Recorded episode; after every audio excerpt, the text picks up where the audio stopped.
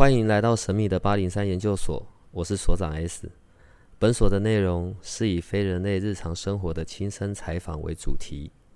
我们有一个不公开的脸书社团，不定期的会有直播与影片的分享。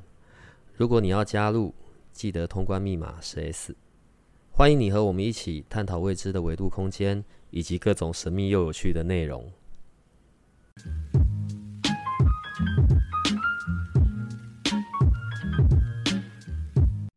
所长好，好久不见。听到声音就知道是我们大家都非常熟悉的 Larry。是的，大家好。呃，最近有一个非常恐怖的国片，我还没去看啊。对，我们的小编已经去看过了。然后他这么爱看恐怖片的人，然后听说都有被吓到。嗯，可是他是从一个真实的事件反映来的。然后好像是在说，哦，高雄的一家人，然后以为跟神明有一些沟通啊，然后起价，神明代言啊，诸如此类的。当然，故事本身是一个比较悲伤的结局。好，但我们现在要聊的不是聊电影啦，我觉得刚好用这个开头可以聊一聊我们今天的主题，嗯，就是关于讯息这件事哦。我我们在生活里，我们人跟人的沟通本来就是讯息的传递嘛，对对吗？有很多这样子在我们意识上可以去了解的，不管语言啊、文字啊，哦，工作的时候有指令啊，然后跟身旁的人沟通的时候，我们的一举一动、一言一行，我们都在散播某些讯息。嗯嗯，除了这些肉眼可见或者我们感官可以运用的讯息之外，然后当然有更多是。潜意识上的讯息，你知道啊？如果不是认识你们，我我我觉得要从我嘴巴吐出这一些真的很难的，就讲做梦就好了。所以我现在就问你啊，像做梦也是一种讯息的的传递吗？有时候是，它里面会夹杂一些讯息，又或者是我们常讲说日有所思夜有所梦，对，有时候白天想的东西会把它给画面化到我们的梦里面来。所以都有会夹杂在里面，所以像这种做梦，做梦的时候，在生理上是我们的表层的意识就比较不会出现嘛，然后大部分在那一个睡觉的状态里，哦，就是都可以比较接收到的是潜意识上的东西，对，潜意识。所以有时候有些人做梦，哦，可能可以什么预知未来啊，或者曾经有在梦里有似曾相识啊，应该是说先做完了梦，然后后来到某个场景，哦，然后才会说，哎，好像在我梦中有出现过什么什么的。对对对，像像这样子的一个状态，这种这种行为，好了，嗯，这个是我们与生俱来就会的东西，还是怎么样啊？呃，你讲的是说做梦吗？做梦女生，我们天生就会做梦啊。对。哦，我是说那种预知，我我不能 预知啊。对。这样讲好了，我这样解释好了。呃，我用我的解释方式哈，大家听听看。嗯，刚所长有讲说关于语言这一方面啊，因为我们有肉体，我们肉体有什么耳朵、耳道那些器官，好，所以呢，我们只能靠一种方式传递，叫做语言。所以语言是人创造出来的。嗯，那有了语言以后，是不是就有了文字？文字在语言之后嘛，也是为了要流传，为了要记录。所以这些都是传递讯息的方式。但假设，假设我们把肉体拿掉了，我们剩下意识体。但大前提是说，我们如果有灵魂存在，有意识体存在的话，我们常讲说，因为外星人他们传递的方式是用意念在传递。好，假设这个意他们是用意识体。假设这个存在的时候，那它没有肉肉体的状况之下，没有那些我们所谓的器官，那他们只剩下意念的传递。那意念传递这一方面就没办法透过脑袋，因为脑袋既然有脑袋，我们就可以编造我们所谓的语言出来。嗯，他说谎也是脑袋编造出来的嘛。嗯，我把词句美化，说的不够直接，不表里一致，那个都是关于我把它编造出来的。嗯，对不对？好。编造出来的时候，我们剩下意念体的时候，这个意念状态，这个意念状态，其实我们就直接传递。那直接传递的时候，这种意念状态，其实在我们的睡觉里面，我们过去，我们留存在我们的潜意，假设潜意识，我们今天今天讲的潜意识跟弗洛伊德那个先撇开，先不谈弗洛伊德心理学那一套。好，我们单纯讲催眠的潜意识，我们把过去的很多记忆都把它给埋在潜意识里面了。包括假设是有前世这件事情，前世它变成一种讯息，埋在我们潜意识里面去。我们昨天发生的事情，埋在潜意识里面去。过去小孩子的伤痛，埋在潜意识里面去。好，除了我自己的潜意识以外，我其呃除了自己的讯息跟潜意识以外，其实这个空间里面有各式各样集体意识的讯息，在这空间里面流荡。所以呢。我们今天在做梦的时候，就有一个状况，我们的意识消退了，意识还是有啦，不然别人叫我们的，如果意识没的话，等于死了嘛，对不对？所以别人叫我们会醒，听到那个闹钟的声音会醒，那代表我们意识还是存在，但意识变少了，跟醒来的时候意识变少了，潜意识变多了，在睡眠的时候，所以潜意识它就可以读出我们。空间当中的讯息，包括我们埋在潜意识里面过往的一些讯息，可能是前世，好，也可能是我们小时候所发生的讯息，在我们在睡眠的时候，它就浮出来，浮出来，它会用各式各样的方式呈现给我们看，是这样子的。呃，因为我们从出生之后，在我们的所有成长的环境。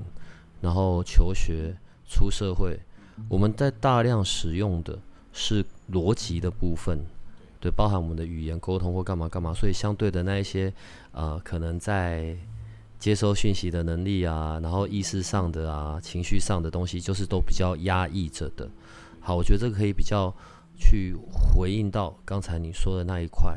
好，可是问题是，我们刚刚前面聊到那个电影嘛，然后因为像这样子的资讯。像这样的故事，这不是很少见的。其实我们常常都在听到，好像是比较像是类似像跟高我的沟通啊，嗯，跟高我的连接或者指导灵、神明代言。我现在只是举一些我们常常会用的一些句子，嗯，呃，在从你的观点来看，所谓的跟高我的连接或者跟指导灵的连接啊、沟通这一些的，这一些又要去怎么去，嗯。回应到你刚才说的那个，如果讯息是这么的多哦，非肉眼可见的，不管是集体意识的啊，或者来自是另外一个维度、另外一个空间的这一些的讯息，对一般人能够去怎么样去做判别吗？这个是我个人的经验，嗯，我个人的经验，我自己在接高我或接我的指导灵的时候，我用的方式跟我的训练方式，呃，我提供给大家参考一下。刚刚所长有讲到关于逻辑。我们平常运用大量的逻辑在物质世界里面，嗯，我们才能够存活下来。好，因为这是科学的，是科学的时代。存活啊，是因为这个社会，我们就是得要用这些东西才能够存活啊。对对对，不然活不下来嘛。对啊，对。那关于关于信讯息这个部分的时候啊，呃，我们先讲做梦这件事情。嗯，做梦的讯息，你没有发现，我们其实很大量的感受跟画面。嗯，画面当然包括颜色，还有包括一些动画，很像动画，很像看电影一样，或是我自己变成第一人称在感受一些东西，或者是我可以看着我自己，我变成第三人称，我在看着我在经历什么，嗯，各种角度对不对？好，当然也有一些文字跟声音，但是那毕竟比较少一点，文字跟声音比较少一点，所以啊，在于关于高我。高我就脱离我们所谓的物质世界，所谓的肉体，嗯，他们传达出来的状态也很像在做梦时候我们接收到了那些讯息状态，嗯，其实高我的这个讯息，这个空间里面到处都是，高我的讯息到处都是，哦，只是我们平常有没有专注在？好，我这样讲，如果我们平常专注在什么地方，什么地方就会呈现，对，比如说我今天用心，每天在想着。我要怎么样把我的工作做好，业务做好，这是很逻辑的东西。我要怎么让客户开心？我要怎么样让业绩增加？我是在这一方面就有成长，这是逻辑的东西。如果我今天的专注力是在我全身上下的觉察上面，觉察就跟我们所谓的物质世界那些逻辑无关了，那我的感受力就会增加。感受力就会增加。同意这个说法吗？哈，对，好。所以呢，我刚刚有讲到，这个空间里面的讯息，它是用画面或用感受，让我们感受到，或让我们感觉到那个画面。那个画面不见得像做梦这么的清楚，它有点模糊，甚至我会怀疑那个画面是自己想象而来的。所以这个时候就要做一件事情，就要练习。嗯，我要解读那个画面，跟当事者做对应。把我所感受到的、所画面的跟当事的对应，你想想看，我们所所谓的高我，高我有各种不同的解释。有人说那是未来的我，如果切开时间线来讲，那个同时存在着过去、未来跟现在是同时存在着。又或者是那更高维度的我，有人这样说法。那过去、未来的我，他会用语言来告诉我吗？他已经不是我，这个肉体已经不一样了哦。我要这样想。未来的话，可能都已经不是用语言了，对不对？嗯，就像我们说外星人一样，那可能是不同维度的，他们传递的方式是用意念在传递。那意念传递的话，他就不会用文字这么清楚的告诉我。假设今天高高我告诉我们方式是用文字，哦，你现在就是要去往东往西走，就会怎么样怎么样，那不就很奇怪？所以他们传递方式不是用这个方式，他们是用感受。或者是画面，这个时候要做一件事情。有些人接受到接受到声音，因为这跟什么有关？跟每个人的五感有关。嗯嗯，这跟这有关。好，当接受到的时候，我要大量去练习。练习什么？比如说，我以 Jessica 做例子好了。嗯，大家都知道他会灵魂沟通嘛。对。而且是可以被印证的嘛。对，可以印证的。嗯。这时候他做那十几年练习，就是，哎。我今天我收到这个灵魂来告诉我这个事情的时候，假设你是当事者，我跟你沟通是你曾祖父，你曾祖父应该离开了吧？我应该没有得罪到哈。嗯，不会。我希望他晚上出现在你的梦里。我现在没有，我现在不会怕那个的，因为经过那个不太会怕这件事情。好，好，所以呢，假设你跟你的曾祖父很熟。我就要把我收到的讯息跟画面跟你印证，到底我收到的是你曾祖父的画面，又或者是我脑袋里面想象幽微的画面，因为这很难区分，嗯，所以才要练习。难是难在很难有语言去告诉你这两个怎么区分。我告诉你的区分也只是我主观的区分，但是要相信一件事情，每个人是不一样的，每个人在接受讯息，不见得是雷同的，是是，所以这就要练习，练习出自己独特的状态。是这样子，呃，好像我我的背景可能是工程师，然后我一直都是比较属于分析的。你知道，如果我不是遇到你们啊，哦，我觉得对，这根本是另外一个世界的事情。这么怪力乱神啊！对对对，你心里想对不对？就是你们。所长说你们是怪力乱神，没有，我不是说听众说你们。好，然后所以我以前一直以为呢，我我的脑袋中想象的画面，我以为那种跟神明啊、高我啊、指导灵的沟通是。对谈式的啊，对，所以我一直觉得应该是那样，就是你知道，我可能心里就问，哎，我现在有一个问题啊，哇啦哇啦，然后你告诉我怎么办？对，然后他就会跟我回答说，对你应该要先一干嘛干嘛，二干嘛干嘛，三干嘛干嘛，对，或者他就直接告诉我，我五年后、十年后会怎么样怎么样。我一直以为是这一种，然后呢，跟你们认识，然后一路在这一个世界，对我就觉得越来越嗯好，越来越奇妙。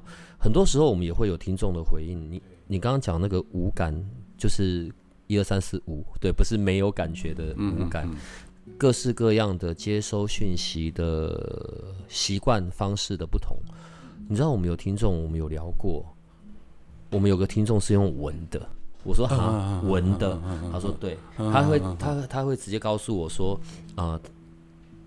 譬如说，他曾经见过几个不一样的老师，他有去上这几个老师的课程，好了，然后就会讲到像某个老师，他就很清楚明白啊，这个老师的的背后的神明或者指导灵哦，大概是哪个方向的，嗯，然后他判别的方式是闻，嗯，他会有奇妙的味道。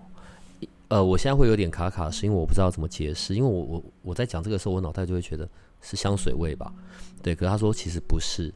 如果是好的的那一些指导灵，在一个空间里，可能他会闻到的可能是比较偏向花香的，嗯，好好香的好的味道。如果他自己在别的空间，然后是很脏乱的、很不好的空间，其实他会闻到的是腐烂、臭掉的味道。他有一些形容，对，但我觉得我不想在这边这个时候讲。好，所以每个人运用五感的方式不一样。我记得在超觉力的时候有讲到，有呃，有人是用眼睛的，有人是用听的，嗯，对吧？对，也有用鼻子的，对。然后有人是比较习惯触觉，有人用尝的，吃的，吃的，对，吃的。好吧，五感的这种能力，其实这些东西是与生俱来就有的。可是我们又要怎么样？你说透过练习，问题我们在生活里面，我们很很不能讲我们很难。我们要如何可以去自己有留意？然后我正在运用什么样子的的方式在接收讯息呢？嗯，呃，你说留意用什么方式？你的意思是说要发掘我自己本身？对啊，我是用什么方式在接受这一些？对啊。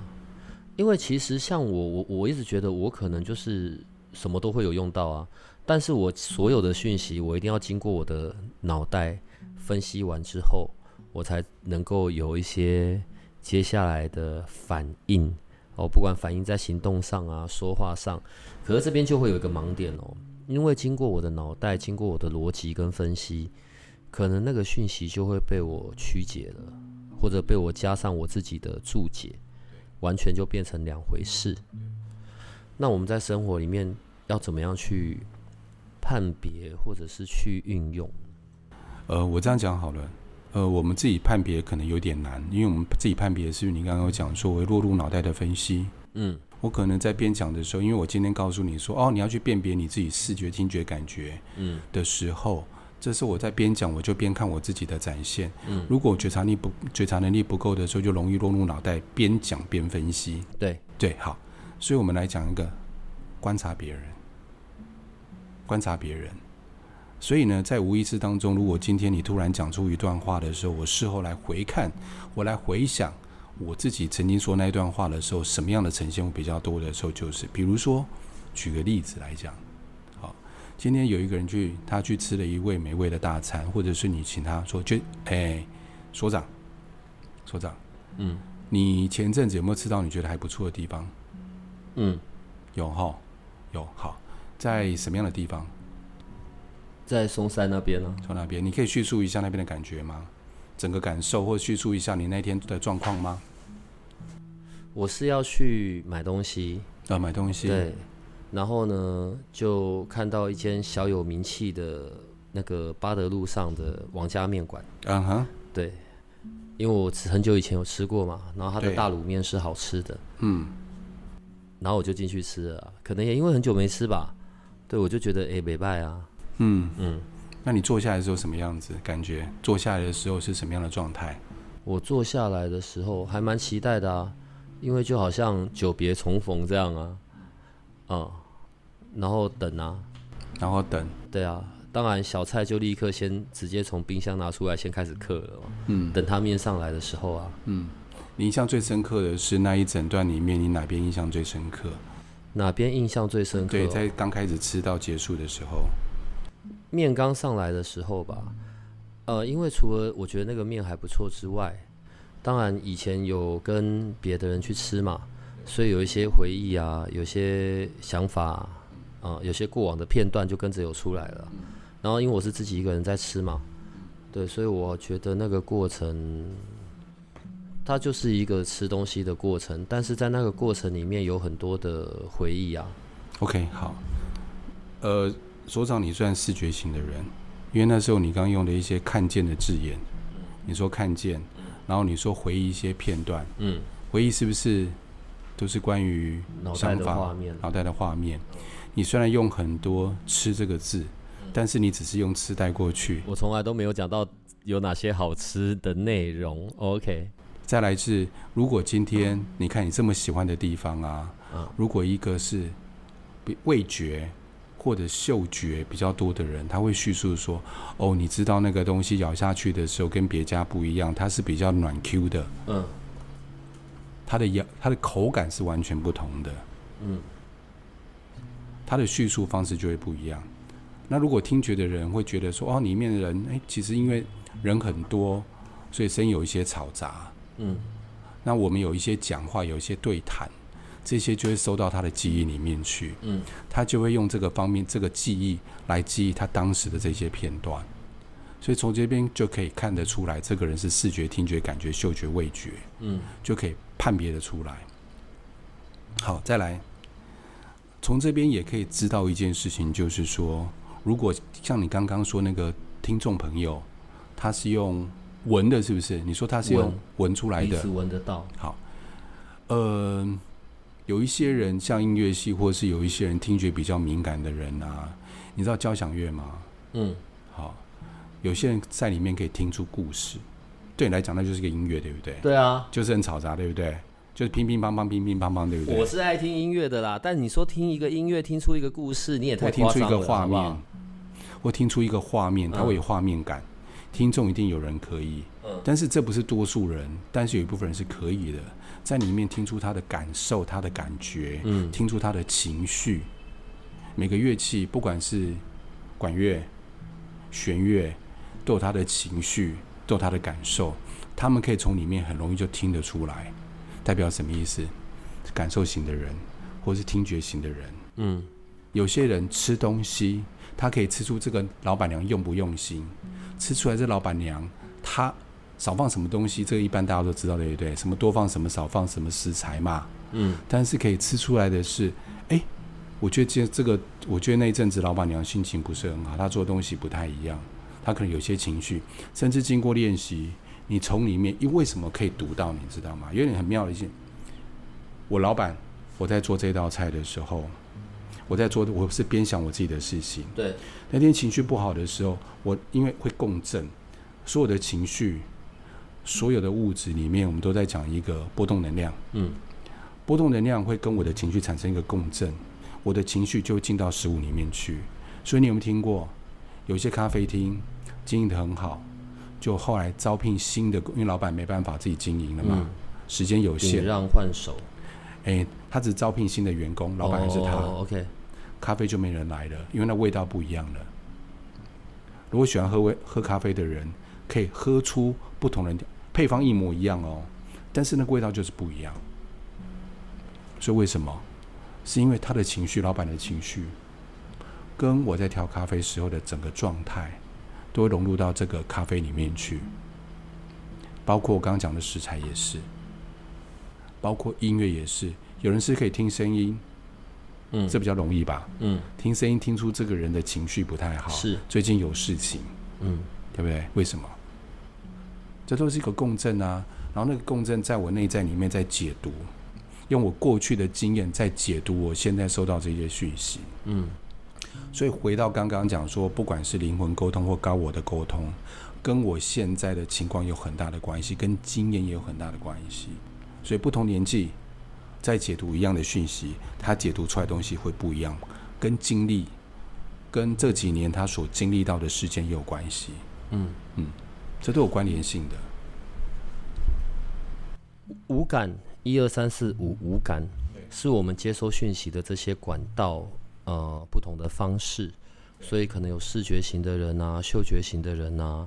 OK，没有所谓的高下之分，只是每个人习惯的方式不一样。当然，我们就可以把它开发到更更敏锐。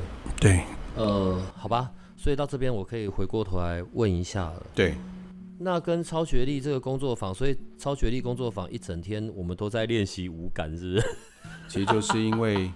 因为我们很久没有练习了，包括我们是不是天生？我刚刚讲说，其实我们天生就有这样的一个能力在，嗯，只是后天的环境不允许，因为这能力在现实社会是没有用的，嗯，它没办法让你吃饱，嗯，不然就是我们小时候不是常听到吗？小朋友会看到一些神神怪怪的东西，灵魂或是其他的灵体，但是被爸被爸妈骂，爸骂完你就盖住了，所以到最后就觉得，甚至怀疑自己，是不是？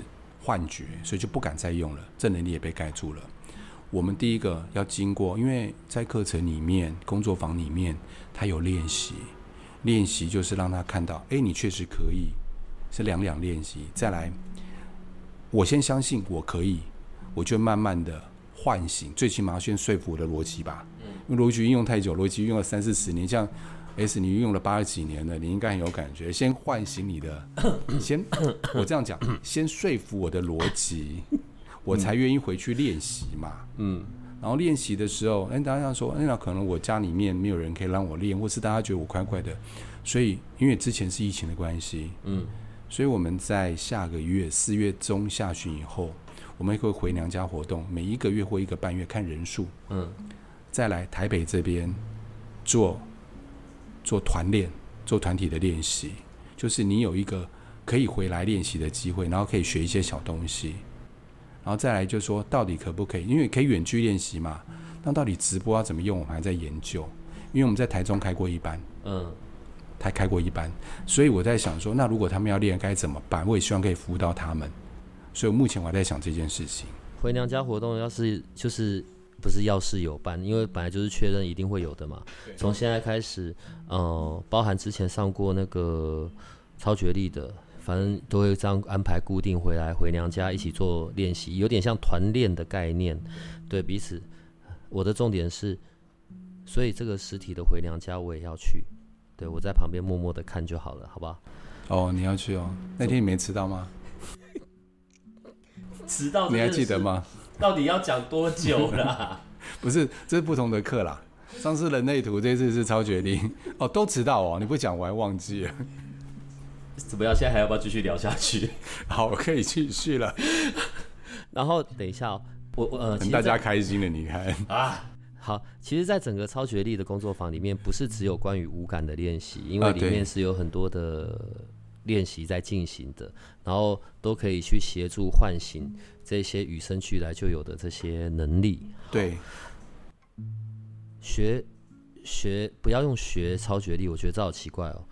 假设经过超觉力的这一个工作坊，然后做的这些这些内容，嗯，感官更敏锐，然后可以去区分一些讯息，对，当然里面还有其他一些技巧，呃，所以然后可以干嘛？我是说在生活里，它可以怎么样？在生活里面，你可以让酱油变得不一样，叫人家喝喝看。不是，我我现在会笑出来，是这件事是真的。对，是真的有，但是但是谁会？你会没事扛着一瓶酱油，然后在路上就到处找人？哎，来，你现在先喝一口，好，你喝完这个，对不对？来来来，我现在把它弄一弄，你看是不是就变没味道？谁会干这种无聊事？你可以看那个人不爽，想要让他肾衰竭，你就可以请他喝酱油。好啦，这些都可以喝醋啦，醋是我们这里喝醋，就是比如说像我们自己酿的醋，有没有？那个味道变得不一样，或有又或者是酒，比如说高粱酒，你就可以做实验。其实这个是当下就可以知道的，当下就看到、感受到的。好在就是因为那只是喝嘛，你不可能每天都喝酒啊，每天喝醋，每天喝酱油啊。每天带着酒进办公室找老板，哎，来你试一下。每天都在做这件事，你不烦吗？你我的意思是说，透过这些知觉的打开、练习、进化哦，还有脑袋的区分，变得可能比较清楚，在生活里面可以带来些什么？嗯，结果。可以改变自己的负面想法，让自己变正面一点。改变自己的负面想法，因为我们常常的负面想法在于，因为我们着眼点在于我们做不到的事情，我们的抱怨。对。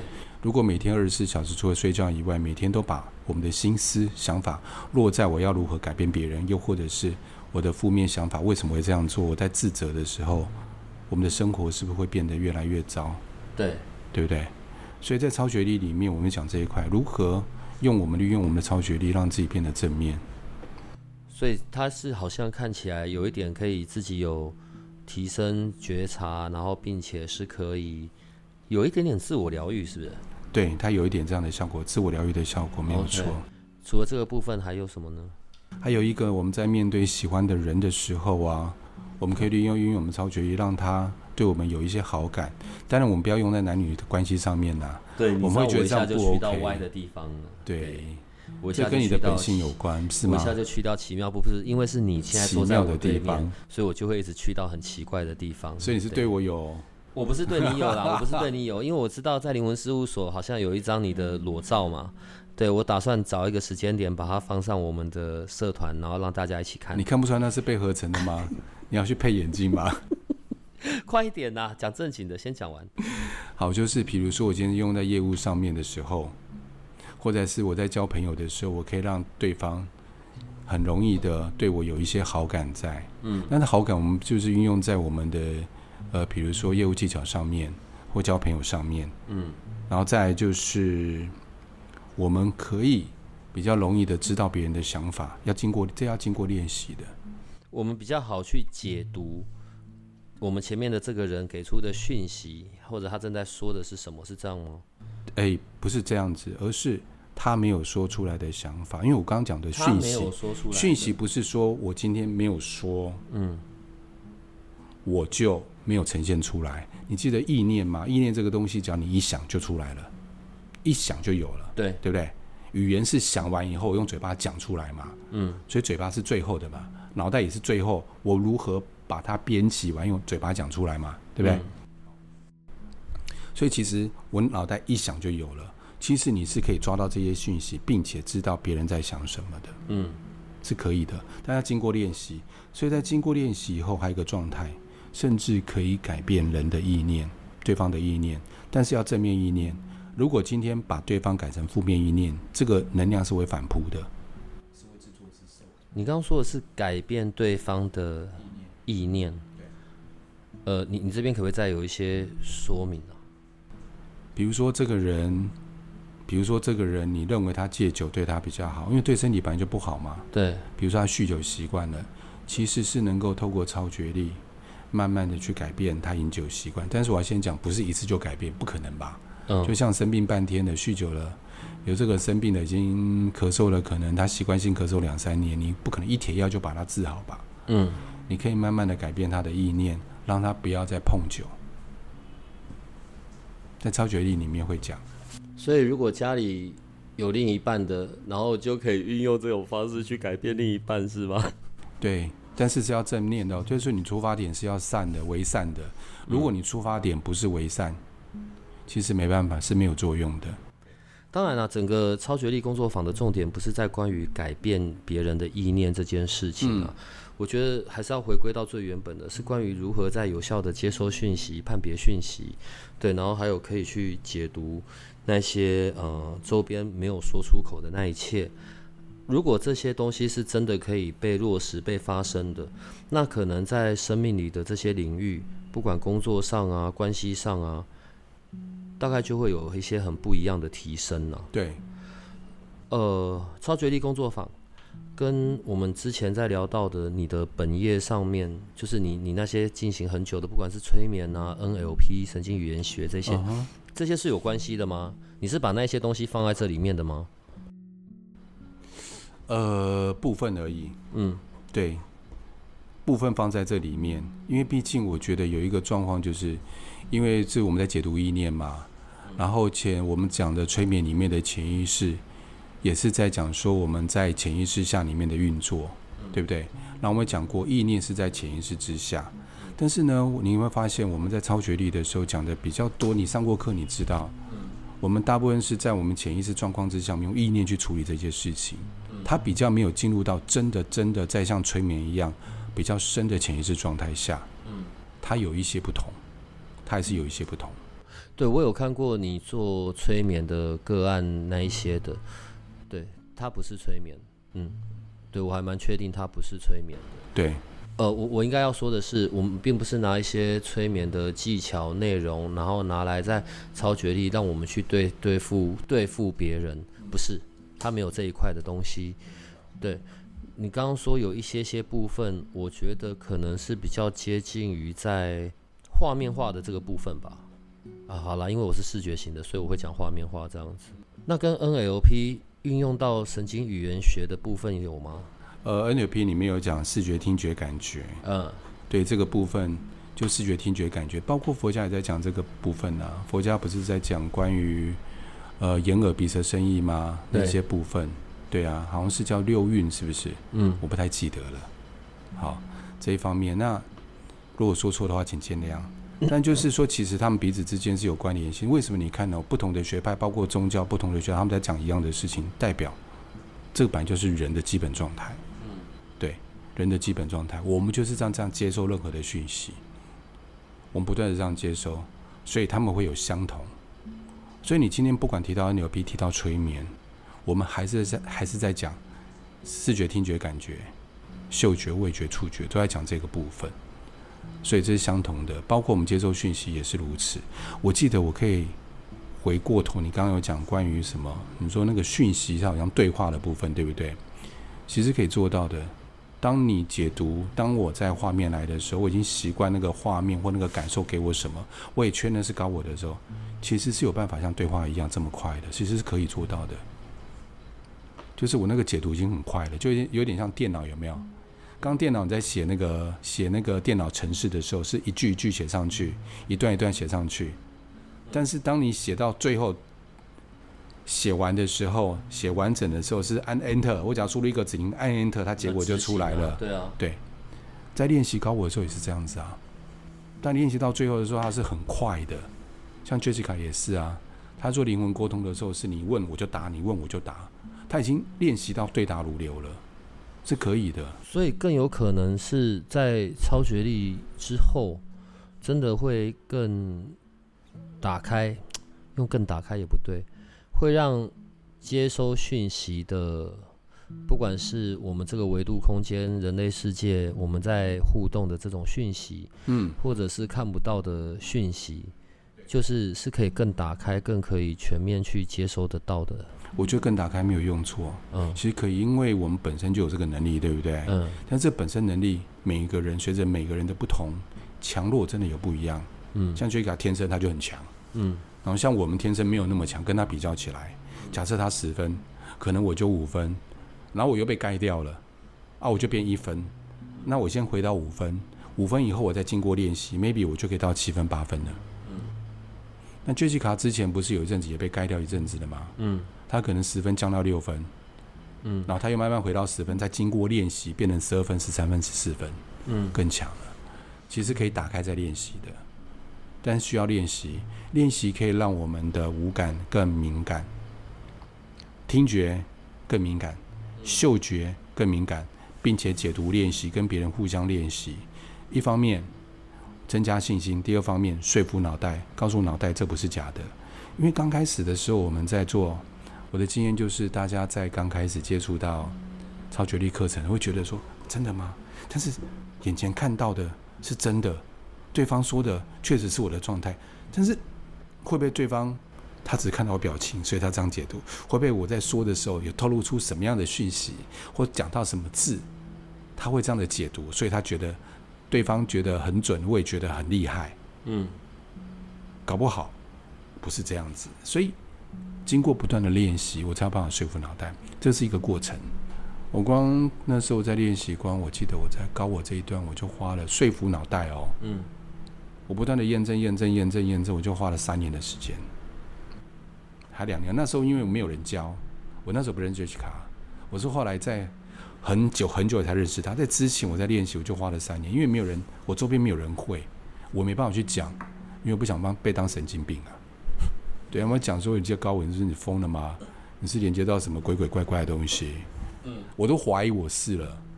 对，所以我要去印证啊。没有，我只是想到那个画面，我就莫名其妙的笑了出来。呃，听，反正听我们节目很久的观众，对听众，我们的研究生们，大家都知道那个 Larry 长得什么样子嘛？对，然后所以这么这么样的一个大男人，长得很奇怪的样子，有影片呐，你有录过脸很多次，好不好？对，然后所以你看他，然后变成歪狗起床的样子，对那个画面对我来说就很好笑了。呃，讲一下四月十七号吧，好不好？讲一下歪狗起床，好不好？我不要，我不要现在讲。四月十七号，所以呃，四月十七号，对，有便当吗？有供应午餐吗？没有，没有午餐。对，没有午餐。哦，但旁边吃的地方很方便。不是。那因为我们这样讲到现在，不知道的，然后都以为这个超绝力工作坊是一个宇宙无敌贵的金额啊！啊，很贵的金额不是本来就应该要包午餐？因为之前疫情的关系，所以本来会叫帮大家叫 Uber 嘛。嗯。但是疫情的关系，大家在一个空间里面用餐，然后难免会有一些担心，会有一些状况。嗯。而且现在疫情又跑上来了，就自己带自己吃的东西去外面公园吃啊。有蚊子啦，不行啊！你看叮了满头包回来。呃，这个工作坊是从呃是在四月十七号一天的嘛，然后它是从几点到几点，然后它的金额是多少呢？早上十点到下午五点半。那因为在四月十号之前呢，会有早鸟早鸟价，早鸟价是五千块，但是原价是五千八。然后再来，如果说有参加过呃灵魂事务所的工作坊，工作坊里面任何一堂课都可以，也可以减免。所以四月十七号当天，然后是从早上六点到晚上十二点。早六点我等你。我不要啊，我就不会去了。你在门口等我，我我十点再帮你开门。所以是从几点到几点啊？早上十点啊，到下午五点半，中间有中间有一个半小时的休息时间，可以好好睡觉，因为。早上的话会比较花脑袋，就是呃会有一些说明，嗯，包括一些逻辑上的解释，因为脑袋要先说服嘛，哈，嗯，所以我中午会建议各位朋友可以带个毯子，嗯，然后下面的空间很大，可以躺着休息，也有垫子可以让他们躺着休息，嗯，然后下午的时候我们就几乎都在练习，嗯，对，都在体验，都在练习，所以原则上到五点半，那有时候可能会到六点。所以希望各位朋友，如果说有些像有些朋友是订什么高铁来的啊，嗯，尽量把时间，因为那个地方离最近的高铁站是南港，嗯，南应该南港火车站那边吧，南港高铁站，嗯，我建议订到六点半以后的，会比较容易，时间没有没有那么的紧凑。呃，如果我有去的话，我们可不可以当做不认识，然后我就是好好默默的当在下面的学员就好。你应该四点才会到吧？可以不要再讲迟到这件事了吗？哦，不好意思，我会尽量让我自己是爬起来的。好，然后所以他的学费，他的费用是多少呢？呃，新鸟价，新鸟，新鸟就是五千八。嗯，新鸟就是没有来上过课的。对。那假设今天有在灵魂事务所，嗯，有上过工作坊的话，嗯，就是五千四百块。嗯。还有一个早鸟价，嗯，那早鸟价的话就在于二零二二年四月十号之前。包含十号那一天的哦，之前报名的话就是五千块，就这样子。OK，早早鸟好了，听起来早鸟比较好一点。对，复训一千五啦，忘记了，复训一千五很重要。可是还有另外一个问题啊，因为你毕竟你现在是在八零三研究所上面录节目嘛。嗯，是啊。所以你知道我又要说什么了？就谢谢各位，好，再见，拜拜。所以，针对八零三研究所的研究生们，嗯，然后又是第一次去上的，嗯，会有些什么呢？自己来啦啊！不要这样，我觉得我很讨厌，我每次都要好像当坏人，不好。呃，这样好不好？你记得上次我卖那个贴片吗？嗯，就四张一组那个贴片嘛，啊，呃，我发现那个贴片有很好的功能，它可以阻隔。呃，如果说我今天在运用超觉力的时候，嗯，它可以阻隔旁边不需要讯息的干扰。嗯哼，嗯哼，嗯哼。如果他们报名的话，我送他们一张贴片。你现在嘴巴讲的，你就要记得哦。那个贴片不便宜，你不要到时候节目剪了出去，你不要自己在那边哀哀叫哦。呃，剩下的我知道八零三就是部分八零三会补贴，谢谢。没有这件事，就这样决定了。好送，但是你补贴多少，我们私下再谈，好不好？毕竟这边谈金钱太世俗了。干得好，明明就好好。反正你说出口的话，你自己要记得。呃，我记得在进行的过程里面，呃，当然除了你。然后，另外 Jessica 也会有全程的参与嘛，对不对？呃，对，会会。因为在做一些练习的时候，其实会由他的眼睛来看正在做练习的这个人，他所改变的那个能量的状况啊，对，并且会及及时的讲出来，对，会及时做修正，对。所以这就是为什么这个课，然后你们会都是一直要走这样子实体的实体的操作、实体的练习的原因。嗯，对。OK，好，所以。各位八零三的研究生们，你你们都听到了 Larry 给出的东西了，好，所以话是他讲的，那你们就记得，反正呢，你在填写的时候，你就注明你是八零三研究所的研究生，是对，然后他就会把该要送给你的东西送给你。如果没拿到的话，就代表 所长没有补贴，所以你们找所长算账。好了，一定拿，一定拿得到，一定拿得到的，一定会送的。但最最好都是四月十号之前的啦。对我们才好统计，嗯，对，因为我们那一些贴片要做一些讯息上的处理，要有时间做处理，所以要四月十号之前。好吧，这样还蛮划得来的。可能会有人是变成为了要拿那个贴片直接去上课就好了。你话你自己讲的哦，你这个对，不要再我说的，然后所长负责。好，谢谢各位。所以我们今天就要到这边了。OK，好啊。哎，等一下，我可以问一下吗，首长？嗯。上次啊，我有看到那个就是 Lie 上面八零三研究所小帮手里面啊，嗯，里面有一些改版，嗯，我觉得改的挺棒的，因为我们之前灵魂事务所做的时候啊，做的叫零零落落 二二六六，但是我觉得改的很清楚，就直接明了，包括啊什么牛娜老师问世啊，玄英老师的啊，还有事务灵魂事务所的连接嘛，嗯，那里面有一个部分我挺好奇的，就是。线上快谱这个地方，这是什么？好，先是这样子的，因为那个八零三研究所小帮手的这个 line，呃，及时性可以回复一些我们的听众、我们的研究生的互动，因为其实常常都有讯息丢来，然后常常在用的也都很习惯的，因为如果不并不在线上，就会自动回复嘛。但大部分时候都是我们的小帮手在在跟我们这些研究生回复讯息的，然后就是想要让这些。动线是比较清楚的，对，所以有做这些改版。然后线上快补那个就是我们有一个新的老师啦，但我们也想先试一下，嗯，小小的测试，嗯，对，然后再看看大家反应怎么样喽。反正要拿掉也可以，对，好吧。如果他听到这个，我觉得大家就会不开心了。嗯，好。你有没有听到敲门声？他已经杀进来了。哎。也才两百，诶，两百八十六块吧。对，上面写两百八十六。也才两百八十六块，好不好？因为我会特别引起我好奇，是你没有提到梅花艺术跟奇门奇门九宫。因为梅花艺术这个，我在当兵的时候就听听过一个同袍提过，他有真的学过。嗯，所以我挺好奇的。好，我觉得卜卦的东西比较不一样啦。那个好，一般像我们之前的那个奇呃奇门遁甲的老师啊，然后或者是呃未来。可能也会有紫微斗数的啊，嗯，就是在比较属于东方的这一派。重点是包含像你，你的那个风水方位，好，你们是在看到东西，然后并且有解解的方法嘛？对。对嘛，像你的风水，你的姓名，对，是。卜卦比较不太一样，因为卜卦是针对事件，所以他可能就是从这一个人的起心动念，然后看到这个事件有可能的发展，嗯，可是他不一定有所谓解。的方式，它只是让要做选择的人多了一个资讯。我我的解读比较是这样啦。那我觉得先看看他这边可以进行到怎么样再说吧。反正现在呢，会来到八零三的老师呢，都会被小小的测试一下。我为什么我自己讲这个都好心虚哦？对对，不好意思大家，对，因为毕竟，哎，我们的听众数还是多的，好不好？所以现在都不太敢随便乱乱找。呃，我觉得我现在讲话都会给自己挖洞。我不是说老师不好，我不是那个意思，对，只是我觉得听众数多，然后我们的研究生们也都会很热情，真的会愿意去试。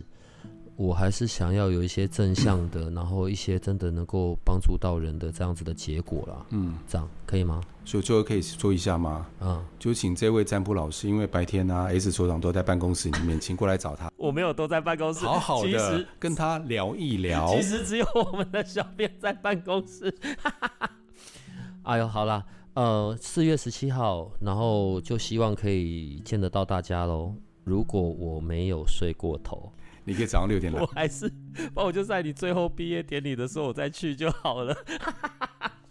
我有先预知好了，好啦，所以我们今天就到这里了。然后四月十七号，希望可以跟大家见到喽。OK，好，就这样，拜拜。好，大家拜拜。如果你喜欢我们的节目，请多帮我们分享，并且鼓励订阅，让八零三研究所可以持续成为你探索灵能世界的另一只眼睛。